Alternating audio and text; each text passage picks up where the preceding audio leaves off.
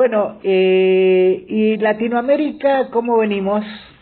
¿Sigue Bolsonaro? En Latinoamérica nos está doliendo Brasil. La verdad que en Brasil la situación es preocupante porque tenemos frente al Estado a Jair Bolsonaro, que se encuentra seriamente hackeado, no solamente por las encuestas que lo dan perdedor neto este, frente a Lula, que viene avanzando, gracias a Dios, haciendo una muy buena campaña, sino frente al Poder Judicial de Brasil, que ya tiene varias causas abiertas en contra de él por genocidio, así como te lo digo, delitos de lesa humanidad, por el mal manejo que hizo de la pandemia, incluso por haber sido él mismo quien divulgó o dio información falsa, vos te acordás cuando, por ejemplo, convocaba marcha en medio de, la del pico de contagios, Una cuando le negó el oxígeno, le negó el oxígeno, los tubos de oxígeno a la población de Manaus, que fue una de las poblaciones, la verdad que fue de las primeras donde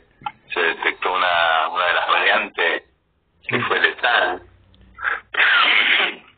o sea, sobran los motivos para encauzar a Jair Bolsonaro frente a la justicia este, por delitos de lesa humanidad.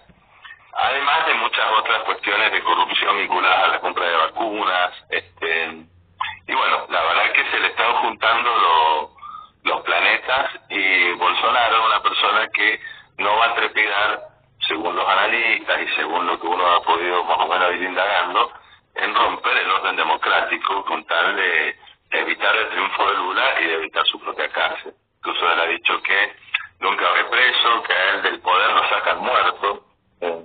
Sí. Entonces, bueno, eh, la situación es muy compleja. Él ha, convocado una marcha hace unos días atrás en contra del Tribunal Superior de Justicia, en su contra.